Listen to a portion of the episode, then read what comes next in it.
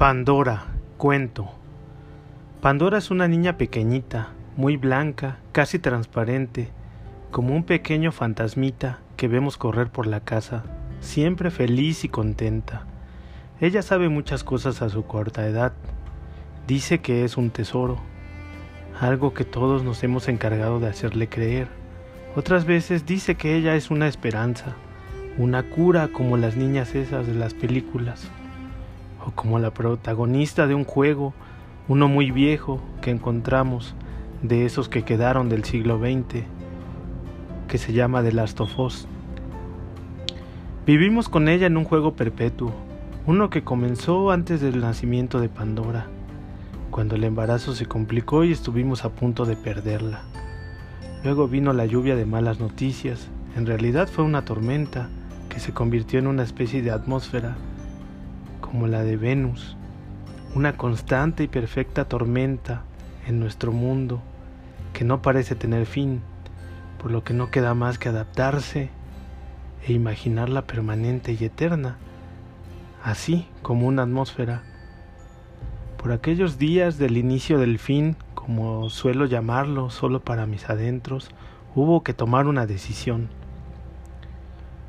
Pandora resistió y pudo fijarse en un lugar poco propicio del útero para su desarrollo, pero este no fue el mayor de los problemas.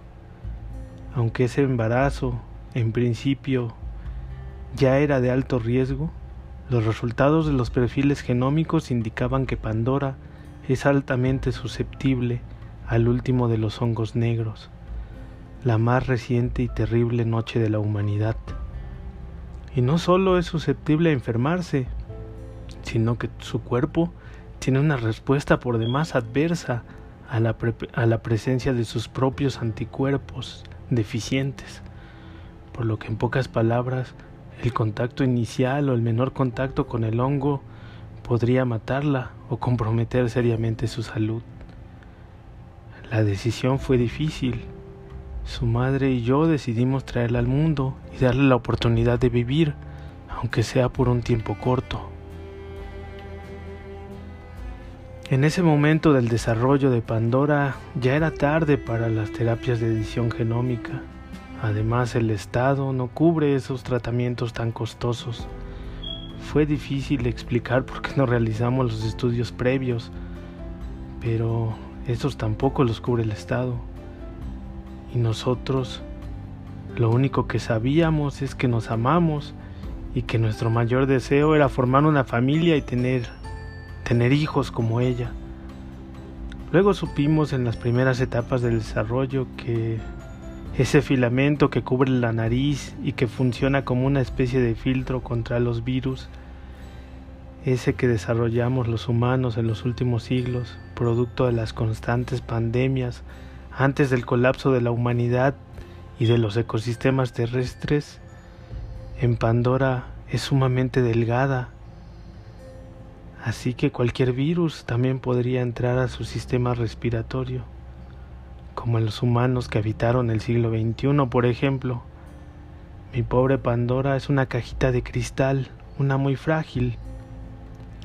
Aún recuerdo esa lucha que... esa lucha incesante por su derecho a nacer en este mundo donde las compañías y el Estado deciden en función del dinero y del poder quién es genéticamente apto y valioso para vivir, tuvimos que huir, tuvimos que andar de un país a otro como apestados políticos, como delincuentes o parias, hasta que una colonia en esta luna artificial, bajo la condición claro de entrar a un estricto programa de terapia nutricional basado en RNAs, según ellos, o eso entiendo, aceptó que viniéramos para que Pandora pudiera llegar y conocer este mundo. No cabe duda que el interés comercial detrás del éxito del programa y de la supervivencia de Pandora es enorme.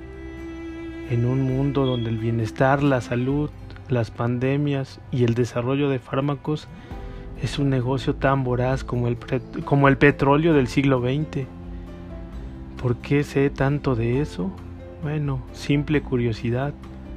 La gente de ese tiempo tenía el sistema respiratorio expuesto como Pandora.